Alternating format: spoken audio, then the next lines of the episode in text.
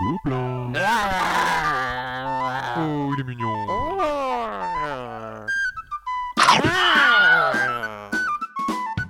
Le podcast du Gobelin Rose. Salut à tous, c'est B52, euh, on est encore à Partenay, euh, bienvenue sur le Gobelin Rose. Aujourd'hui, euh, on reçoit quelqu'un, bah, ça nous tient à cœur de vous en parler, c'est un artisan joueur, je sais pas si on peut te cataloguer comme ça, c'est Vincent Lofreda. Salut Vincent. Bonjour. Euh, donc, euh, de... alors c'est une entreprise, c'est quoi? C'est les 7 cailloux en fait. Vas-y, présente-toi un les- petit les- peu, dis-nous dis -nous, ce qu'il en est. C'est les peu. 7 cailloux. Les 7 cailloux, bah, c'est ma marque. Ouais, Euh, donc je suis artisan, créateur. ouais, Et mon travail, ma spécialité, c'est de reconstituer des jeux historiques. Oui, Donc des jeux de différentes périodes, de l'Antiquité. euh, voilà. Alors, de l'Antiquité à nos jours. Pour l'instant, je suis sur, euh, sur quelques périodes. Donc moi j'ai vu quelques jeux euh, sur euh, les Vikings, le Moyen Âge, euh, un Voilà. petit peu, euh, des jeux romains aussi. L'époque romaine, ouais. voilà. Et alors euh, ta spécificité, un petit peu quand on passe autour de, de ton stand, c'est que on se fait plaisir aux yeux quoi. C'est des beaux objets, il Ah bah, y a merci. du cuir, euh, euh, et c'est vrai que ça donne envie.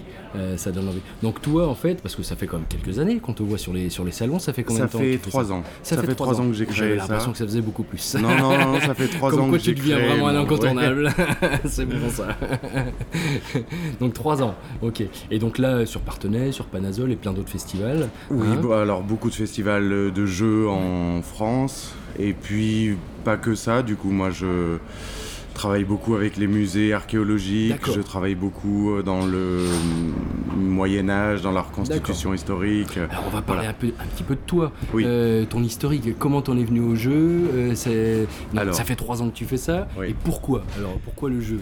Alors moi je viens de, peu, je viens de l'archéologie, D'accord. donc j'ai euh, travaillé pendant 5 ans dans un musée archéologique en tant que euh, responsable pédagogique. Ouais, Et euh, donc je me suis vraiment passionné pour l'époque romaine. J'ai commencé de, des recherches assez approfondies euh, sur cette époque-là. Et ça m'a donné envie de, bah, de faire connaître ces jeux-là, de les reconstituer et d'être, euh, d'avoir... Moi j'ai plus une démarche d'archéologue et d'historien que de joueur Ouais, en ouais. fait. Voilà. En fait, tu, tu associes les deux. Et c'est ça qui est bien. Quand on vient chez toi, on sent qu'il y a de la passion, euh, il y a de l'envie, euh, les, bo- les, les objets sont là. euh, Voilà. Et alors, tu t'inspires vraiment de, de, de tout ce qui était à l'époque, du matériau et autres Voilà, ou alors tu oui, les as oui, un petit non. peu modernisés? Alors non, moi je modernise rien. D'accord. J'essaye, quand je travaille sur un jeu, de rassembler un maximum d'informations. Oui. Donc, quand j'édite un jeu, il y a toujours un livret qui va avec, Oui. qui comporte bien sûr les règles, mais aussi toute la démarche. C'est-à-dire, le, je pars de l'objet qui a été retrouvé, Oui. je raconte dans ces livrets ce qu'on connaît, enfin, Oui. succinctement ce qu'on connaît du jeu, et je propose des règles. Alors, quand, on est, quand je ne suis pas sûr de la règle, je le dis. D'accord. Je dis que c'est une hypothèse de règle. Quand je suis sûr des règles, je dis c'est ça, c'est les règles de l'époque. Un historien voilà. des règles Voilà. avec une adaptation euh, quand il faut. Quoi. Voilà, Pour- exactement. Mais en, en essayant de rester au plus près de génial. la vérité historique. D'accord. Voilà. Donc tu nous transmets un petit peu justement te- toute ta passion. Et alors ton produit, ton produit phare, euh, ou, tes deux produits. Alors, moi, euh, les, les noms des jeux, parce que bien sûr le grand public ne connaît pas bien Non. euh, ces jeux-là. Alors comment ils s'appellent tous ces jeux Alors, donc tous- ces jeux, alors forcément quand je travaille sur l'époque romaine, c'est des noms en latin. Oui. Alors, j'ai la particularité d'éditer des jeux qui sont imprononçables. voilà. C'est bon ça Donc- pour un podcast. Ouais, c'est ça. Qui sont imprononçables, donc je vais essayer quand même de vous. Moi, j'ai deux jeux que j'aime énormément ouais. en tant que joueur de stratégie.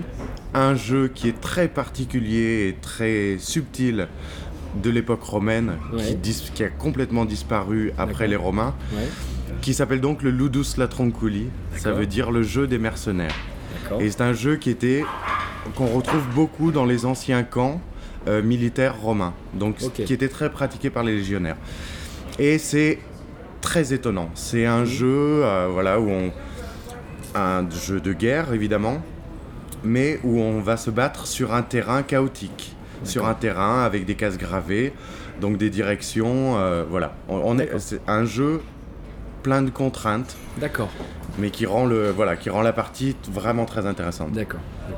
Et, euh, et et Et, le autre, deuxième, et le deuxième, le plus imprononçable de tous, mais qui est merveilleux, c'est le Hnefatafel. Ouais. Donc Quel- ça c'est norvégien. D'accord. Euh, Jeu nordique. Voilà, jeu nordique. Alors bon, c'est la table du roi, voilà, D'accord. en traduction. Et ça, alors pour vous expliquer, c'est un jeu euh, où euh, dissymétrique, Oui, où les deux adversaires n'ont pas le même nombre de pions et pas le même objectif, d'accord. ce qui est assez rare Deux dans en l'histoire. quoi, en fait, hein, pour expliquer un petit Voilà. peu aux gens, c'est ça. Voilà, hein. ce, qui, ce qui est assez rare dans l'histoire du jeu, les, quand même les jeux dissymétriques, mais qui restent, euh, euh, comment dire, équitables. Oui, C'est-à-dire que on a autant de chances de gagner si on défend le roi ou si on attaque le roi. d'accord, Voilà, et ça c'est vraiment prenant et pour moi c'est du niveau des échecs. d'accord.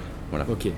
Bon bah écoute, en tout cas pour tous ceux qui veulent voir avoir des informations supplémentaires, euh, tu as un site, euh, je vais le donner www.les7 alors 7 le chiffre caillou.com. Euh, donc n'hésitez pas euh, à aller voir justement et à prendre des informations sur tous ces jeux.